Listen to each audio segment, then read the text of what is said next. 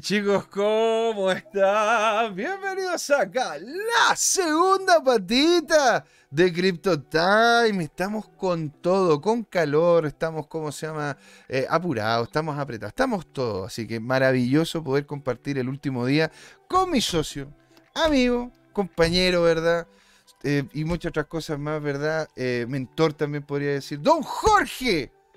¡Gana, señor! ¿Cómo va la vida? Bueno, aquí la vida va igual que como en las semifinales de fútbol. Goles van, goles vienen. Yo la, yo la verdad que, mira, imagínate que hoy día me dijeron de que está el partido de Argentina y varios amigos, me, varias personas me dijeron, oye, hoy día no voy a poder ver el programa porque está justo el partido de Argentina. Y yo ni siquiera sabía que jugaba Argentina. O sea, con eso, con eso te digo todo. La verdad que futbolero no soy. Pero hay otros deportes que sí me llaman mucho la atención. Sí, qué divertido. Yo tampoco soy tan futbolero, soy más ajedrecista, pero mientras tenía reuniones de trabajo era divertido porque estoy en mi oficina, en el departamento, y mis hijos están al lado. Y cuando había un gol de Argentina lo gritaban como... ¿ah? Oye, sí, son fanáticos de Messi. Se criaron al alero de la figura de Messi como ídolo desde, desde niñitos, digamos. Ídolo de multitudes, ídolos de ídolo, Ídolo, Totalmente. O sea, y ojalá, ojalá sería bueno que ganara, ¿eh? sería, sería simpático. Ahora... Eh, entonces, eh, ¿y cómo afecta esto a Bitcoin? Parodiando a, al comentarista miembro, es que, que, así como habían goles que iban y venían, los juderos meten goles y los pamperos meten goles de vuelta. Entonces, hay unos pocos analistas juderos, pero te cuento, hay más analistas fomeros ahora. Está ganando, más los gatitos. ¿Sabes por qué? Porque como vamos a ver en algunas publicaciones de arroba tu CryptoTime, eh, se han prendido varios indicadores que indican que ya llegó el piso y que ahora vamos con impulso positivo. No sé cómo lo ves tú, tú, tú que miras más en corto plazo. Yo, yo la verdad que en corto plazo. Yo la verdad que en corto plazo, mira, si nosotros nos vamos, ¿verdad? Acá a el, eh, ¿cómo se llama? El, el, cuadro, el cuadro que tengo yo, ¿verdad? Déjame un poco, voy a cambiar de imagen para que nos pueda ver bien la gente que nos está acompañando. Yo, de hecho, ¿te acuerdas que eh, como, como que hice esta visualización, ¿verdad?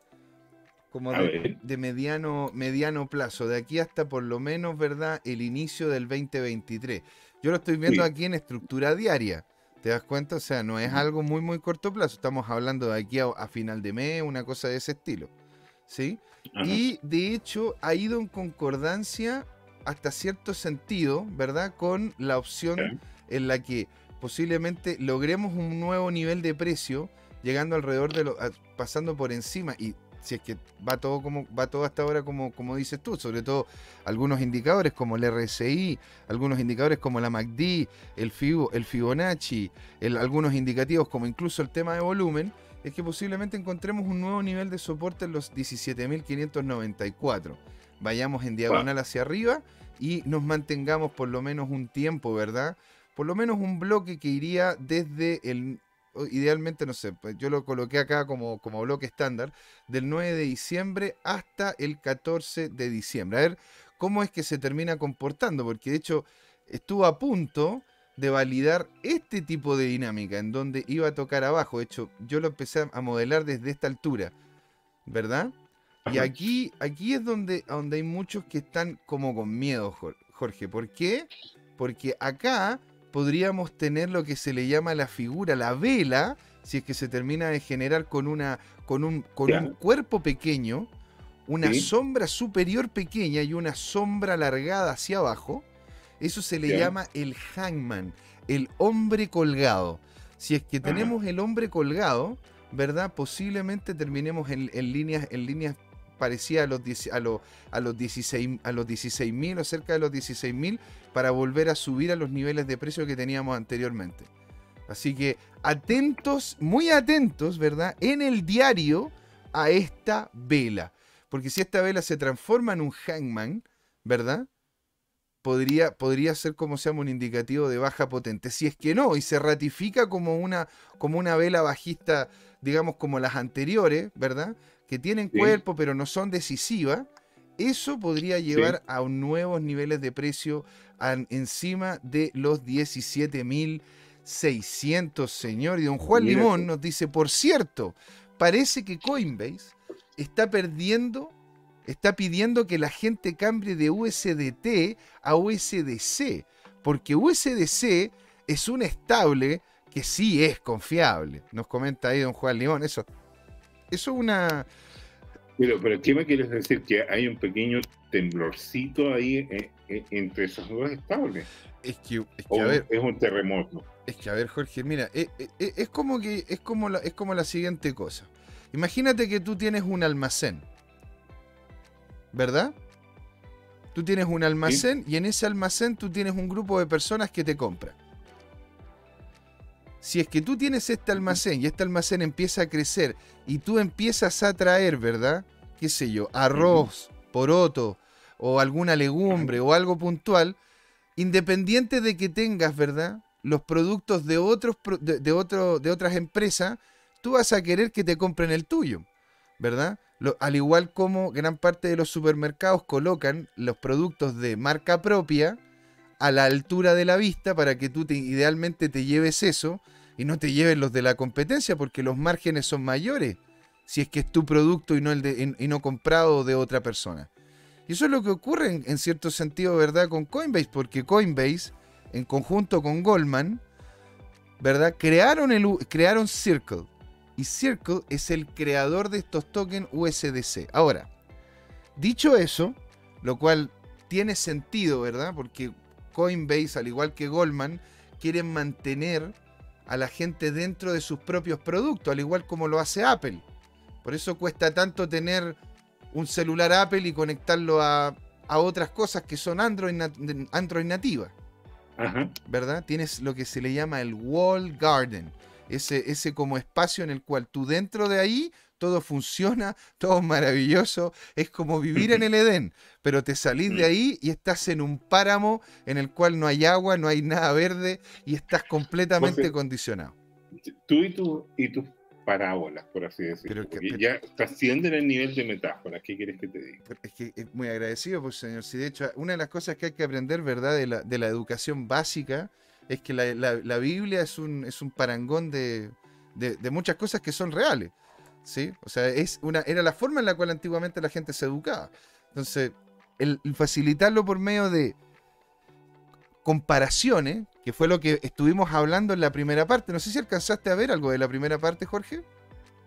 No, nada, la verdad que estaba trabajando en reunión hasta el momento mismo en que nos conectamos. Ya, pero ponte tú, ahí estábamos hablando de lo importante que es hacer parangones, lo importante que es hacer explicación de esto técnico por medio de, em, de otras cosas, por medio de, otro, de otros ejemplos, ¿no es cierto? Por eso son las parábolas, el tema, ¿no es cierto?, de la Biblia, etcétera, etcétera. Bueno, Señor, yo lo que quería decir era eso, que en sí es posible que nosotros estemos ya acercándonos a lo que es la, que ya la, la capitulación, lo que estábamos viendo con miedo, que íbamos a llegar a los 10.000, que se iba a caer el mundo, que iban a venir los aliens, al parecer no ha ocurrido, señor.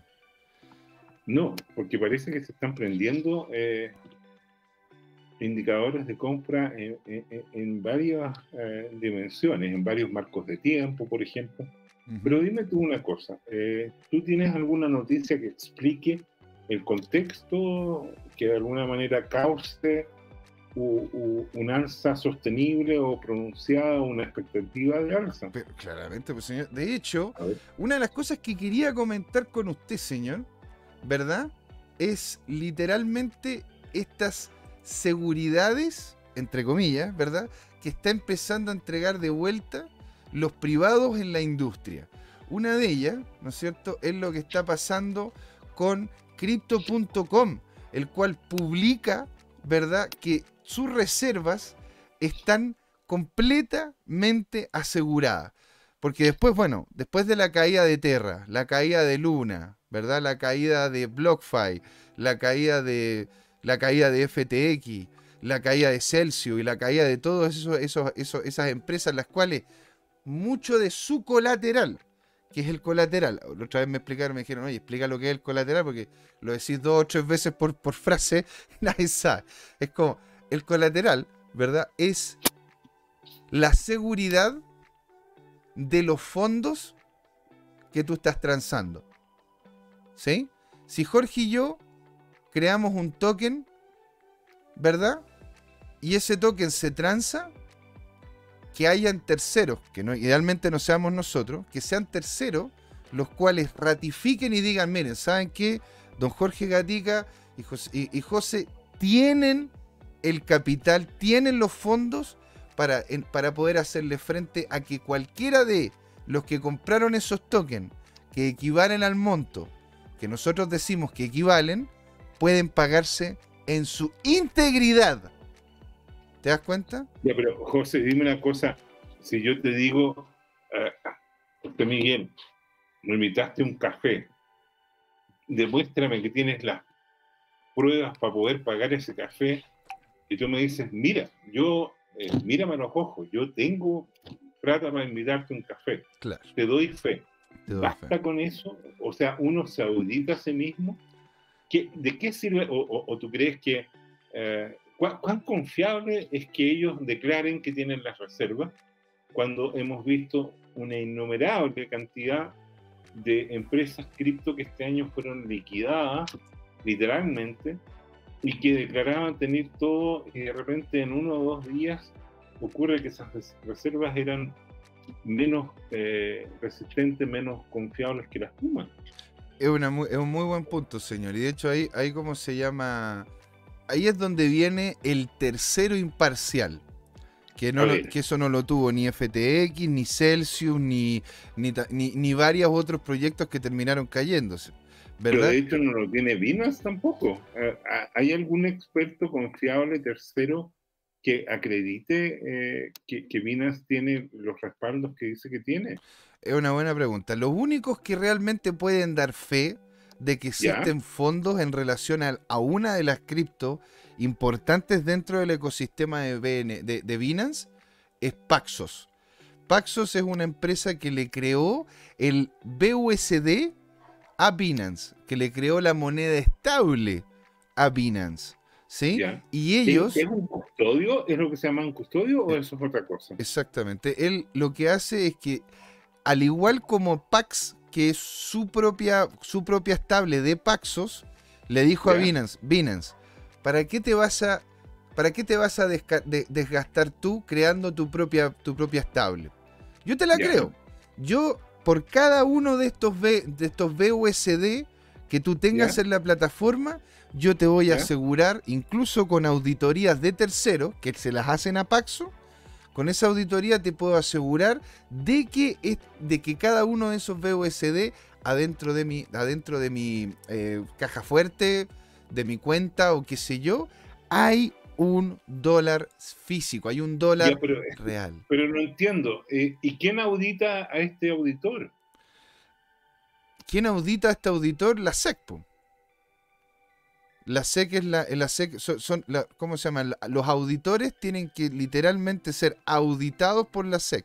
Tienen que entregar, ¿no es cierto?, el procedimiento, cuál fue la estructura de datos, cómo es que llegaron a esa resolución, porque al final la gran mayoría de los que terminan desarrollando estas dinámicas de auditoría, más allá de estar frente al público, son para poder evitar problemas frente a la autoridad.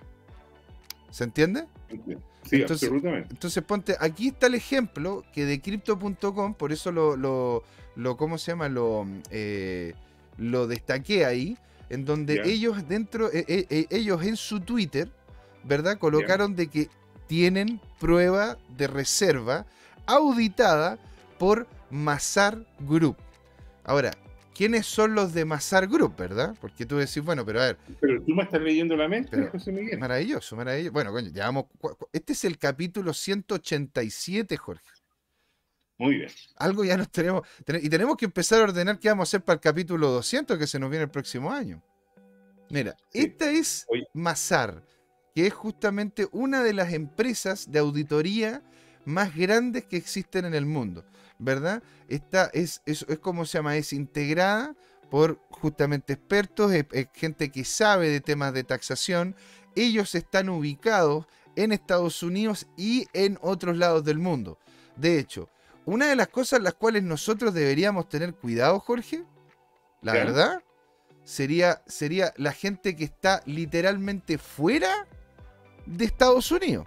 Porque la gran mayoría de estas auditorías, ¿sí? Y ojo ahí, ¿eh? Ojo ahí. La gran mayoría de esas auditorías están Pero Jorge, por favor, no siga. No, no, no, no, no quiero escucharlo. Es que bueno, tengo cómo se llama, tengo cómo se llama que decirlo, pues, Jorge, porque la gente tiene que saber que tiene que cuidarse. Porque una cosa. dilo, dilo, dilo. Una cosa, ¿verdad? Es que ellos digan, nosotros tenemos la plata para poderle pagar a todas las personas. Y otra cosa diferente es que digan, nosotros tenemos toda la plata para poderle pagar a la gente en Estados Unidos, porque la SEC nos está apretando de que, mm. tenemos, que tenemos que mostrar fondos. Entonces... O sea, eso, eso, es lo que se conoce como la estrategia globo. Aprietas tú en un lado y se infla en otro. Entonces, por eso hay que tener cuidado, pues, Jorge. Por eso hay que tener cuidado. No es, no es un tema simplemente de, ah, pero tenemos fondos. Lo importante, lo, lo, que a mí me complica de esta, de esta noticia, ¿verdad? Lo que a mí me complica de lo que están comentando acá, ¿verdad? es que no colocan claridad si es que estos fondos están ratificados para Estados Unidos o para el resto del mundo. Porque... Y dime una cosa, José. Eh, a nosotros nos cae bien CZ como persona, pero, pero ¿a ti te da confianza esa ambigüedad? Eh, lo que pasa es que a mí me cuesta como principio, ¿ah? Este, este soy yo como principio básico. A mí personalmente me cuesta el hecho de confiar. Yo creo que la confianza es algo muy, muy etéreo. Yo creo que uno tiene que ratificar las cosas. ¿Te das cuenta? Por eso, por eso tú mismo también lo dices varias veces y lo has dicho varias veces también en el, en el programa. Usted no confíe, verifique, ¿verdad? Mm. Y ocurre de que hasta ahora las verificaciones que han ocurrido y han aparecido en las noticias y se dice de que hay seguridad de fondos y todo, están enfocadas en Estados Unidos nomás.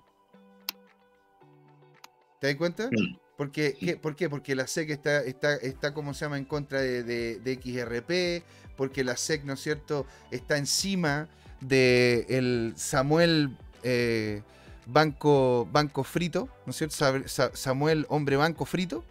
O sea, e, eso es cuestionable. La verdad es que yo no veo que hayan estado encima ni que estén encima. Pero señor, mire lo que le tengo acá entonces, pues. A ver, a ver. A ver, a ver, a ver, a ver, a ver. Mira, aquí yo tengo esta noticia que la verdad que una, es una noticia que la quería conversar con usted, señor. Déjame ver si lo, si lo puedo traducir acá y se lo presento aquí. Señor, San Bachman Fried dice que testificará ante comité del Congreso, señor. Ahora, estuve viendo, ¿verdad? Un mini, un mini documental que se lo recomiendo mucho, que es de Cold Fusion. Ese es, así se llama el canal, se llama Cold Fusion. A mí me encanta, ¿no es cierto?, repartir el tema, si es que realmente el canal es, entrega mucho valor eh, y lo está haciendo de, buena manera y de forma seria, me encanta compartir ese tipo de información. Ellos hicieron un, mini documental referente a este tema. Y una de las cosas en las cuales ellos daban cuenta es que Sam McMahon no llegó acá de la nada, ¿verdad? Porque tú sabes quiénes son los papás de Sam Backman Fried. Sí, eh, uno es un académico en una universidad importante y, es, él es colega de nada menos que Gary Gensler, que es el secretario de, la SEC. Exactamente, pues señor. Aquí don Juan Limón nos dice, eh, ¿cómo se llama? Algo me dice que se entre comillas, ¿ah? lo coloca bien entre comillas, se suicidará antes de testificar. Mira, no, no, pero, ¿quién te dijo que, puede testificar por conferencia? o sea, bueno. El tipo es especialista en, hacer declaraciones sin ningún fundamento y la pregunta es si eso puede tener un costo o no, porque tú estás testificando y puedes dar tu versión. Y la versión de él, por ejemplo, es que ah, él nunca se imaginó que, que, el dinero de los clientes que estaba depositando en la Alameda iban a ser eh, mal gestionados.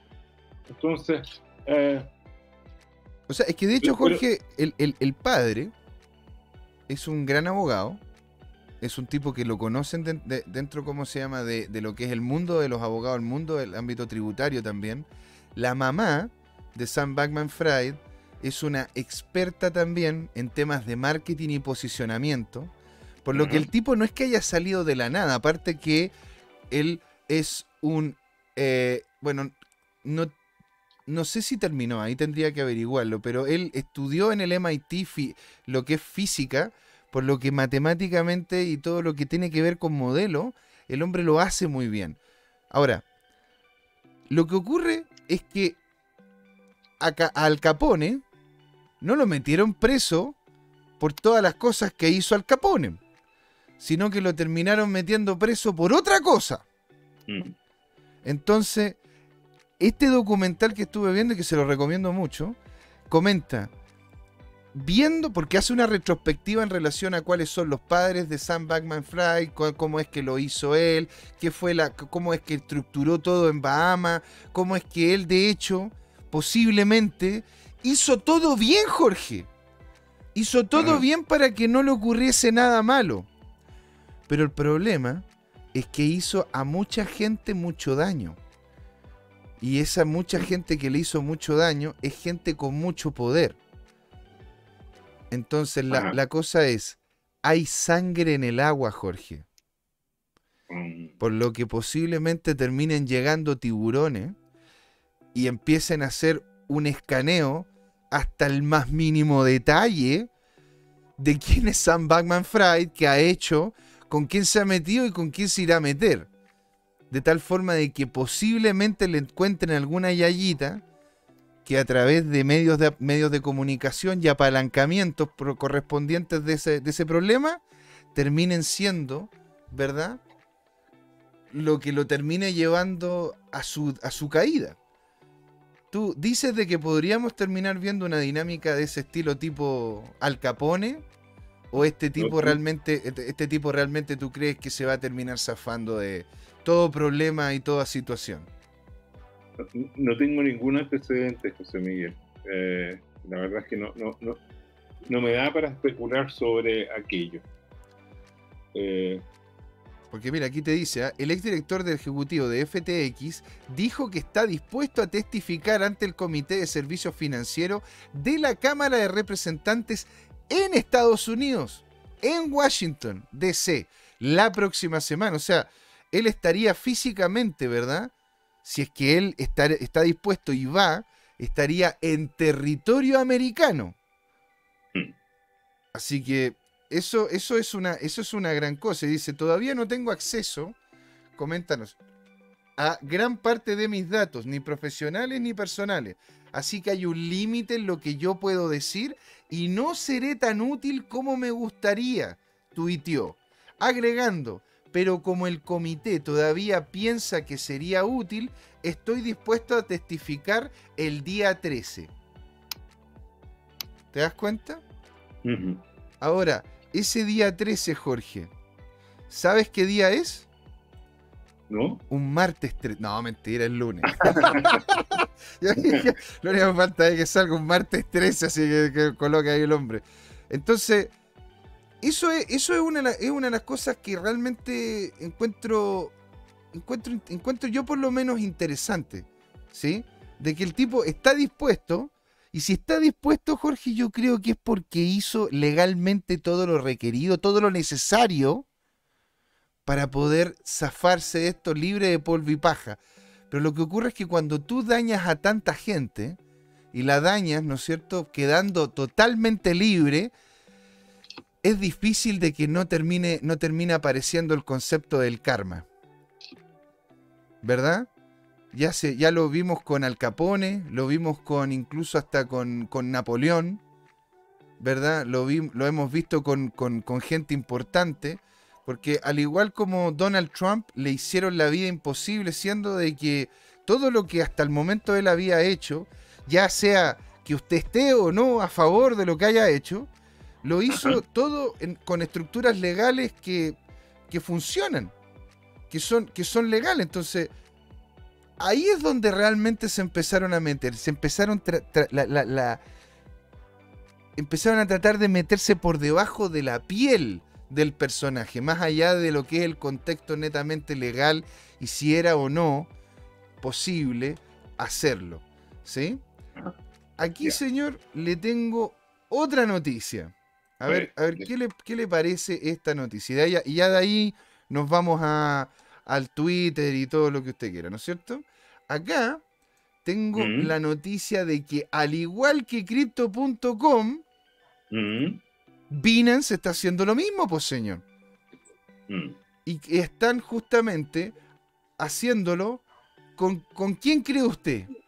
Con, el mismo grupo anterior. Con el mismo grupo. El, especialista en, criptomonedas. Estos fueron visionarios. ¿eh? ¿Qué dices tú? esa, esa, es la cosa, porque cuando uno llega y empieza a juntar esta... esta... Que te diga, eh, me acordé de Hamlet. Algo bueno y mal en Dinamarca. ¿Por qué? Porque yo esperaría que hubiera sido alguna de las, de las cuatro famosas. ¿ah? Eh, Ojo, Mazar Grupo es famosa, es grande, ¿eh? independiente. Y, de hecho, es una, es, una, es una empresa de auditoría enfocada en criptomonedas. No, es una de las Big Four. No, no es Price Waterhouse, que ahora ya se llama PW, no, no es Deloitte, no es KPMG, y se me olvidó la otra. Ernst Young puede ser la otra, igual se llama ahora. Sí, ¿ah? claro. Es que Ernst Young se cambió de nombre. Pero por eso, mira, aquí dice, el grupo de auditoría utilizó procedimientos criptográficos avanzados para garantizar la disponibilidad de los fondos de los clientes. Comparó los activos mantenidos en las direcciones controladas por Crypto.com con los saldos de los clientes al 7 de diciembre, utilizando una consulta en vivo de una, una consulta en vivo supervisada por un auditor en una base de datos de producción. ¿sí? Y dice, los resultados que se encontraron fueron los siguientes. A ver qué opinas tú, Jorge. Se tenían reservas de 102% en BTC y 101% en ETH.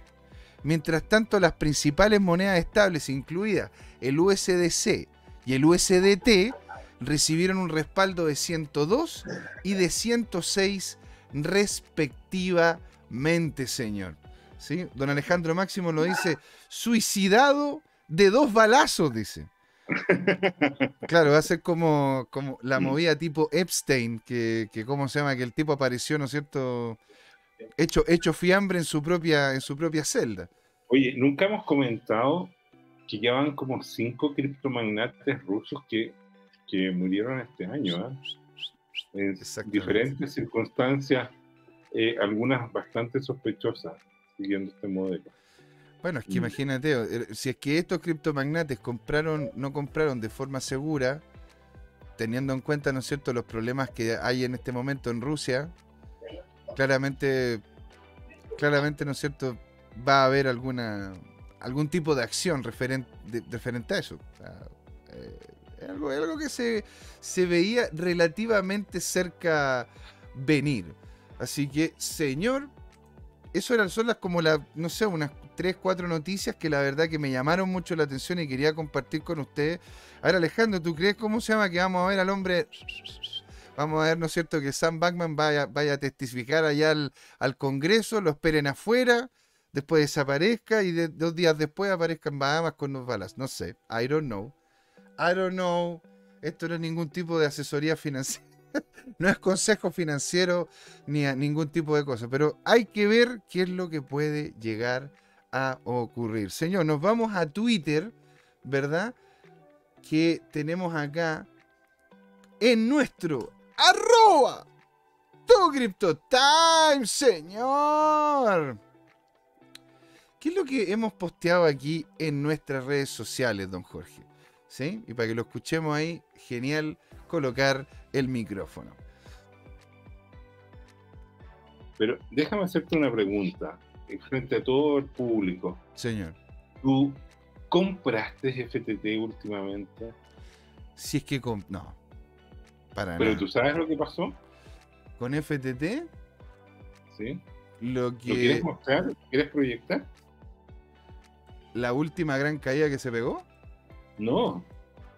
Eh, el último gran Ponzi que se pegó. Ah, este. A ver, muéstralo. No, pero muéstralo por, por hora. ¿Por qué? Por hora. Por hora. O sea, no, perdón, en, pocos segundos. En pocos eh, segundos. no, entiendo que hubo una actividad y que repuntó como 50%, pero eh, no sé si es FTT, ahora me, me planteaste la duda. Esa, no, ahí está bien. Esta, esta de acá es esto. No, no, no, yo creo que es la, la otra. A ver, ¿de, de cuándo? Ah, no, aquí amplía un poco el marco. Sí, lo que pasa, eh, o quizás estoy viendo, eh, es otra moneda, pero entiendo que se puso a pampear eh, Samuel Bankman Fry, hizo algunas declaraciones y, y, dispararon no sé qué moneda. ¿Puede ser FTT2? ¿Existe algo así o no? Fíjate que desconozco, ¿ah? FTT, a ver si es que hay algo más que nos pueda... En realidad, ¿no será BFTT? Mm, capaz. Por The Bitmex. A ver, veamos, veamos este. ¿eh? Déjame chequear. Me, perdí. Pero mira, lo que sí fue divertido, lo que, lo que te puedo. Si tú vas a ver arroba tu CryptoTime, eh, Sí, señor. Acá. Un, influencer hizo una, un comentario ¿ah? de que estaba de que estaban inflando al token FTT. Ah, ah, están editando un nuevo token FTT. ¿Ya? Es para pagarlo. Entonces, ¿qué comentario hizo esta persona? Dijo, cuando tu primer Ponzi falla, ¿por qué no crear un nuevo Ponzi para arreglar el primero? Ah, entonces, pero es de, es de RAN... SBF. ¿Suena familiar? Ah. Consulta Terra 2.0. Ya, ok, ok, estoy bien entonces. Este es, este es el, que, el que dices tú. Sí.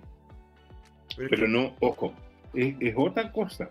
Es, eh, es que efectivamente algo se disparó después de que eh, Samuel Bankman Fried hizo un comentario. Inflaron un token. Mira, o sea, puede, puede, ser, aquí don Juan Dimón también escuchó la noticia, nos dice, yo también escuché de FTT y busqué, pero no vi ningún tipo de movimiento de subida. Entonces no sé qué pasó.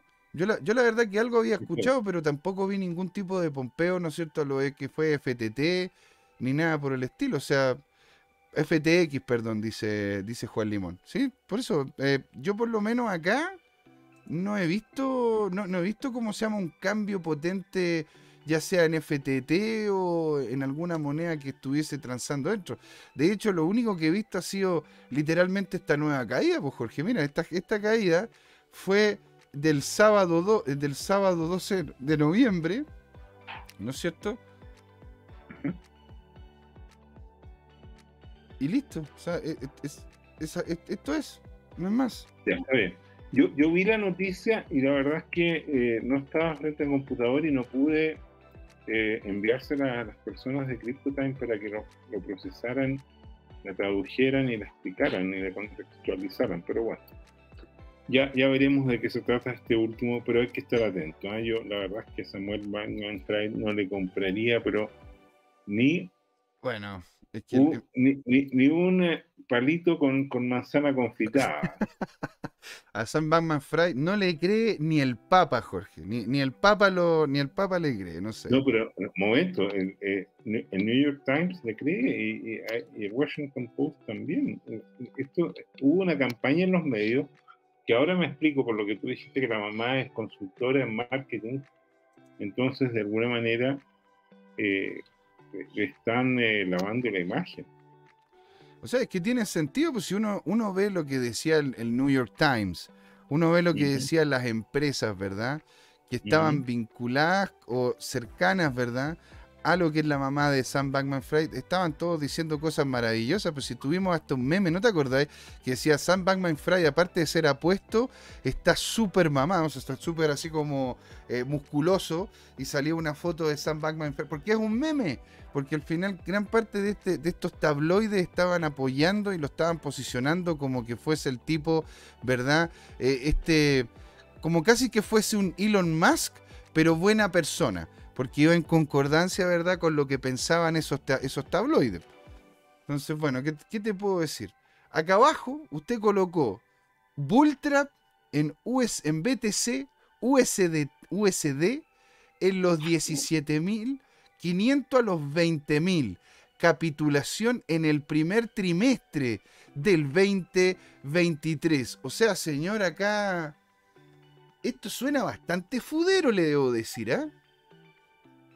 Jorge. Sí, suena judero, pero, pero, pero eh, no, puedo quitarme la mente, José Miguel.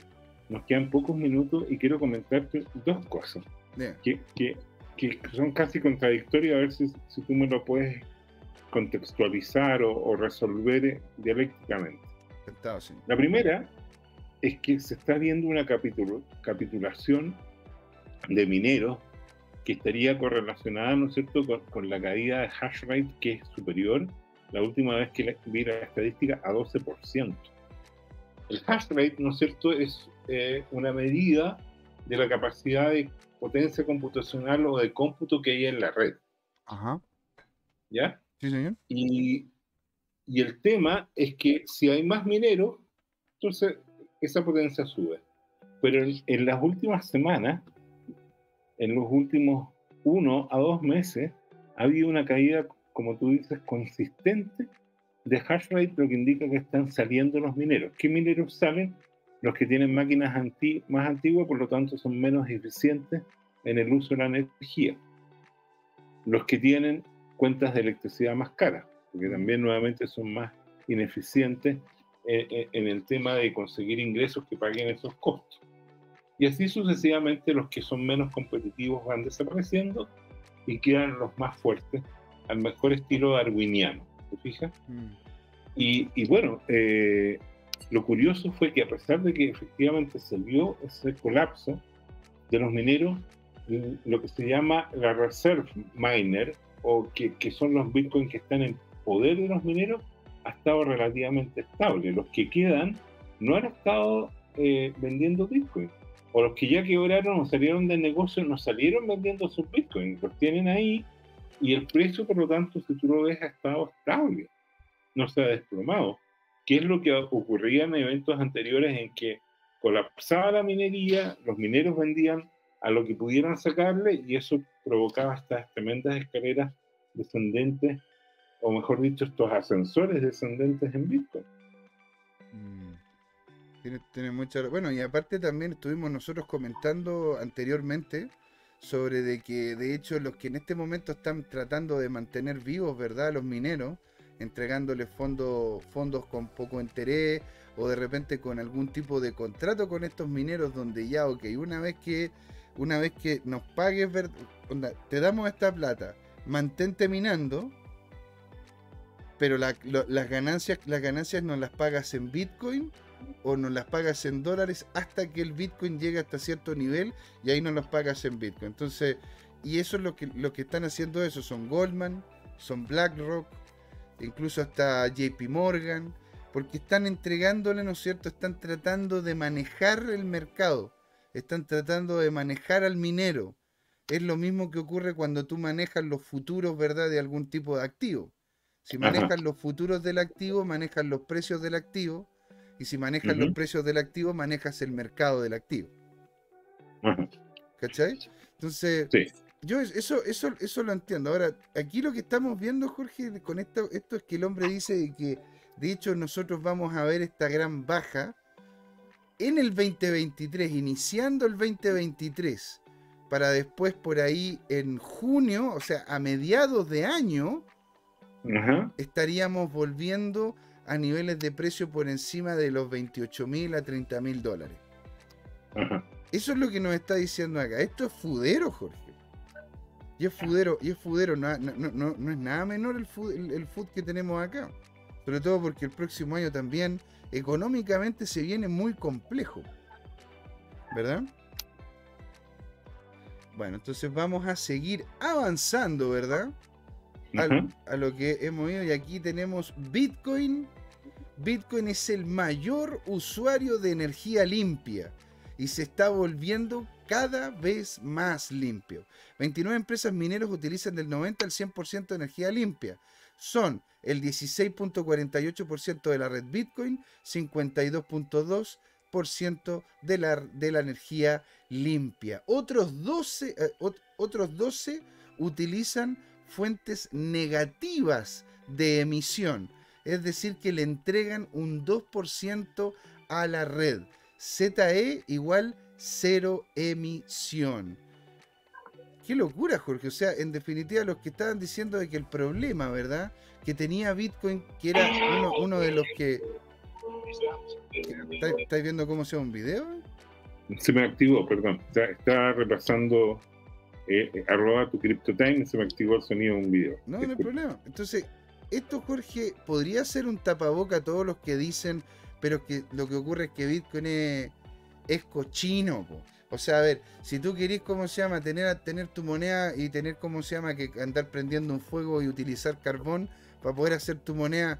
Entonces, ¿para eso de qué me sirve si al final nos vamos a morir por el calentamiento global? Aunque tengamos tu moneda, tengamos el, Ethereum, tengamos, la, tengamos el, el, dólar, el oro, da lo mismo.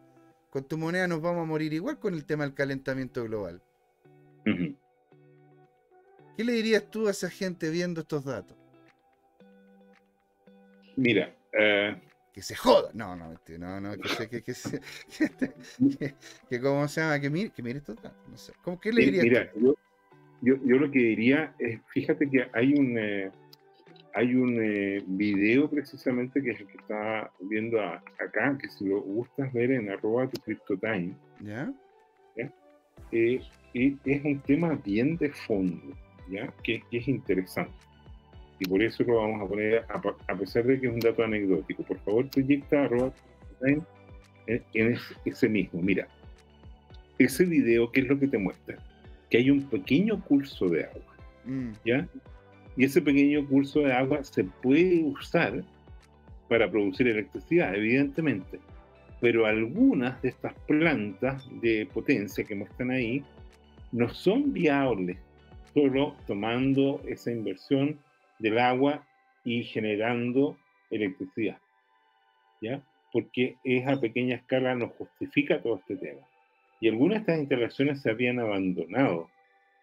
Pero adivina qué, gracias a lo que se muestra ahí, que que tú complementas esta producción eléctrica con algunos mineros, y esos mineros te generan Bitcoin, eso te rentabiliza esto. Entonces el, impacto que hay en pequeñas, medianas y naturalmente más grandes generadoras de energía eléctrica es que posibilita que estas cosas que estaban semi abandonadas, que te das cuenta que es una estructura antigua, ¿te fijas? Pero las potencias. Y eso es lo que explica que, por ejemplo, en China, donde hay muchas fuentes de energía, eh, muchas veces, a pesar de la prohibición, se metían mineros a, generar este tipo de, de, complemento. Usted no es casualidad la estadística que tú estabas mostrando, este cuadro donde los mineros de Bitcoin tienen capacidad de, de energía limpia, claro. porque eh, eh, Bitcoin está transformando, está potenciando a toda escala y algunos de estos son sitios muy remotos. Bueno, se, ve, bastante remoto. Ahora, lo interesante es que no solamente tienes esto ahí, sino que cuando aparece el inicio, aquí, ¿sabéis quién está o no? No. ¿Quién es? ¿Este Jack? Es Jack, es Jack Dorsey, pues señor. Mm, ¿Y, quién Es, ¿Y, quién Es, este tipo de acá? No sé, ¿ese es Adam? Es, es como, no, no, este es el, el, ¿cómo se llama? El de MicroStrategy. ¿Ese es Michael Taylor? No, no creo. A ver, no, no, no. No creo que sea Michael Taylor. Podría ser. O sea, aquí tenéis a, Jack Dorsey, a Michael Saylor, viendo, ¿no es cierto?, cómo poderle sacar partido a las energías limpias para poder hacer una minería de Bitcoin. lo, encuentro, notable, ¿eh? Sí, sí. Si fuera Michael Saylor, te lo concedo absolutamente. Pues, Entonces, aquí hay dos cosas, ¿no? Que, que eh, eh, en, en, un entramado social eh, llegan estos personajes que de alguna manera representan inversionistas cripto, ¿no es cierto? A potenciar esta industria. Y a su vez es otra cosa. Esto es un ladrillito más porque concédeme que esta pequeña planta, a ti que tienes internalizado en tu personalidad el ser descentralizado, esto es, descentralizado. O sea, imagínate, no sé, tengo un terreno, qué sé yo, en tal sitio, el terrenito viene con un estero, ese estero le coloco una bomba y esa bomba saco la suficiente electricidad para poder tener, qué sé yo, unos 3, 4, 5 mineros andando. Sí. Y si de repente me llega, es que a ver, si imagínate, con la plata que te terminé gastando ahí, si es que de repente te llegáis a sacar un Bitcoin, ya con eso pagaste la operación completa. Absolutamente. Eh, pensemos que, claro, para, estos productores el Bitcoin eh, lo puedes hacer dentro de un pool y compartes de manera recurrente los beneficios que genere el conjunto de mineros, o lo puedes ser aislado, te comes todo el gasto y la inversión tú, pero cuando llegas a tener un premio, te lo ganas tú solo también. Pero es que esa es la cosa. ¿Y sabes dónde final... Ahinduini? Ahinduini, no sé quién es eso. Eso está en, en Kenia, fíjate, en Kenia rural, a propósito de. Ah, notable, señor. Mira, muy interesante. O sea, que aparezca Jack Dorsey y. ¿Cómo se llama el de Michael, Michael Saylor? O sea, ya notamos. Y bueno, y la, gracia de esto es que, es que permitiría, ¿no es cierto?, de que si es que podéis sacar la suficiente electricidad, una vez, o sea, lógicamente, si te, si te llega a echar a perder la bomba o se te llega a echar a perder algo, lo tienes que reponer. Pero una vez hecha la inversión y si te, y si te haces parte de un pool, la cosa simplemente da nomás. Da y da y da. Si total, el computador es el que trabaja. Este de acá lo encontré muy interesante, don Jorge. Aquí el precio del Bitcoin se ha duplicado cada 210 mil bloques. Este, este, ¿cómo se llama este video? Está muy bueno, Jorge. Mira, a ver, vamos a verlo desde el principio. Este es BTC Times. ¿Verdad? Aquí te está mostrando el precio de el Bitcoin, ¿verdad? En cada en cada en cada como época, en cada, en cada como estructura. Sí, sí, sí. Mira. Oye, qué genial es nuestro equipo de, arroba tu CryptoTime, ¿ah? Mira.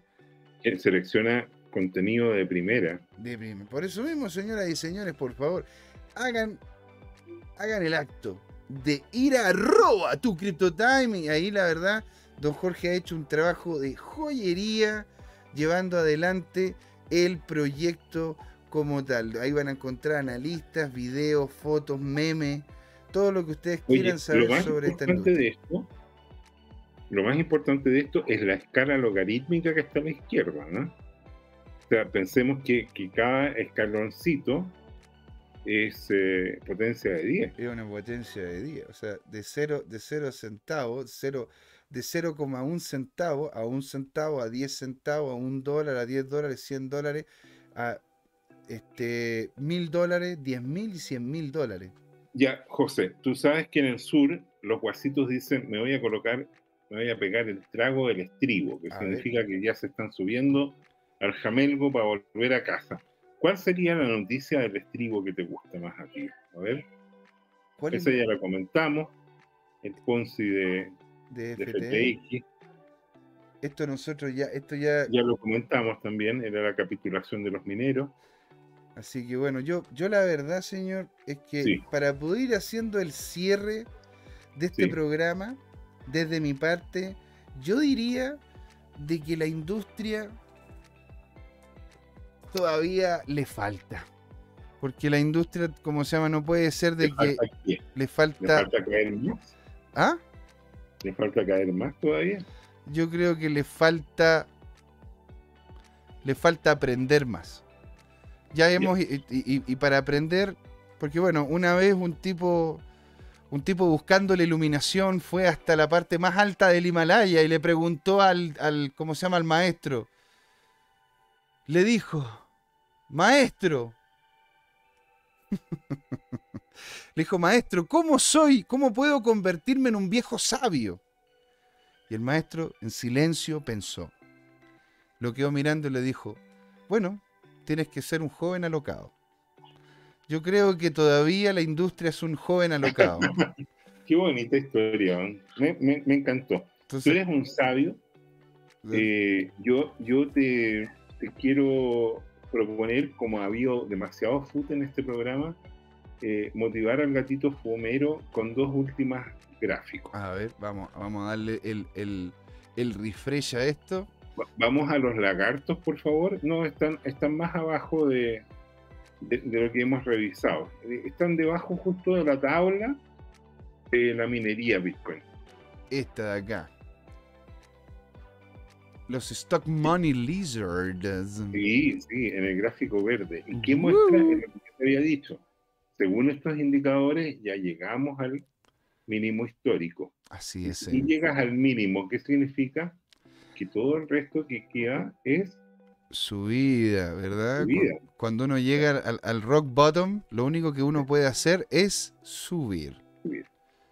Pero Entonces, bueno, el Lizard aquí hace su típico análisis bidimensional, por así decirlo, ¿no es cierto? Mira lo, lo que él llama un Money Flow Index y lo vincula con la acción de precio. Pero ojo, ojo que todavía hay espacio para seguir sufriendo, según este tema. ¿eh? Está en el mínimo, pero todavía castañuela. Todavía castañuela. Y el de abajo, y es más categórico y dice que según este indicador ya llegamos a la capitulación. Según este indicador hemos llegado oficialmente a la capitula, al territorio de capitulación de BTC. Esta vez llegamos en dos etapas. Claro. Bueno, es que en realidad este año, Jorge, ha sido. Bueno, estos últimos, estos últimos dos años han sido bien extraños. ¿Para qué te voy a decir? Eso, o sea, yo personalmente siento que estos dos años para mí han sido como cuatro años. O como cinco años. De como que cada vez que me abro, veo las noticias, veo algo, me comentan algo, es como otro desastre más que viene en camino. Por eso mismo, ¿verdad? Este tipo de, este tipo de noticias, este tipo de conversaciones son las que me hacen querer colocar al gatito fomero, ¿no es cierto? Y para subir el ánimo, señor. Compramos. Compramos. Compramos. Porque bueno, hay que, hay que subir el ánimo, Jorge, hay que subir el ánimo, ¿verdad? Y si es que nosotros dentro de la comunidad podemos tener un activo que en definitiva no se va a caer después de que todos los de después de que todos los países empiecen a seguir la doctrina del, de, la, de, la, de, la, Agenda 2030, por lo menos los que tenemos algo de cripto podemos decir, ¿saben qué? No me interesa. Yo si quieren me voy a una isla con todos los bitcoins, con toda la gente que, que, anda con el tema cripto y me dejan tranquilo. Y que me dejen tranquilo. Señor, siendo las 8 con 11 minutos, terminando día viernes, acalorado, pero emocionado, vamos haciendo el cierre de este programa de Crypto Time. Jorge, unas últimas palabras. Eh, bien, es una industria fascinante. Ah, Bitcoin es, es, curioso porque, insisto, hay muchos indicadores macro que indican que ya está muy sobrevendido, sin embargo el precio ahí está horizontalizado, está en este tema y todavía hay algunos analistas y el problema con eso es que hay potencial de caída. Yo no veo qué podría motivar un nuevo colapso, la verdad. Y, y, también cuando veo estas predicciones de 14.000, 13.000, 12.000, me, me pregunto qué podría generar este tema. Sé que a nivel macro hay algunos gráficos que son bastante escuderos. El food, recordemos, es el fear, uncertainty and doubt, o sea, duda, incerteza y miedo.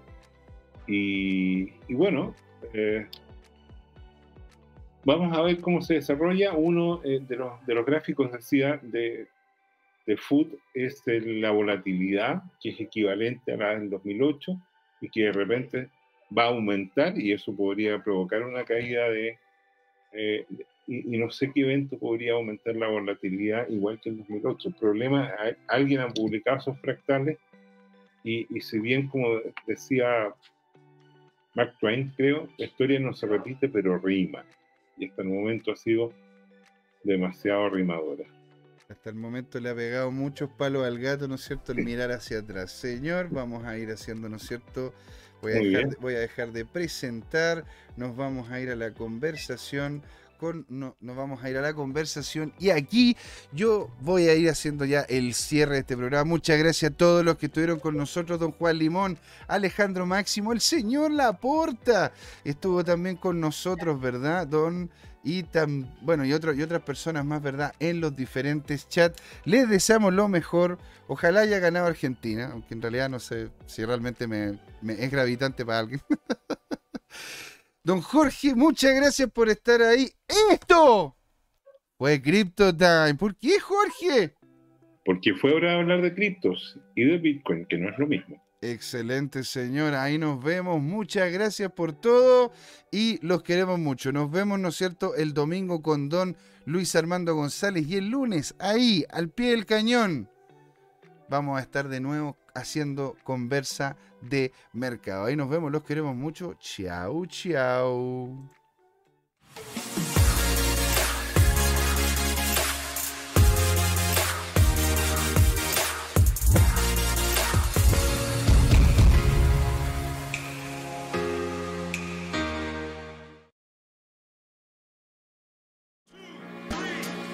¿Has invertido en criptomonedas y te ha ido mal esta bajada? ¿Tienes criptoactivos y no sabes qué hacer con ellos? Entonces sintoniza este domingo y todos los domingos a las 19 horas por YouTube en el canal Crypto Time este nuevo programa, Crypto Trading Time. Hola amigas y amigos, antes de irnos les queríamos recordar que esta comunidad Crypto Time la hacemos todos, así que siempre invitados a nuestros canales de difusión en Twitch, Twitter, YouTube, LinkedIn y Facebook. Búsquennos como Crypto Time con I latina, así, latinos como nosotros. Los esperamos para intercambiar información, hacer nuevos amigos y conexiones en este hermoso mundo del blockchain y las tecnologías descentralizadas. Los invitamos a suscribirse para recibir información sobre nuevos episodios y les mandamos un gran saludo de acá, Jorge Gatica y José Miguel. Nos vemos.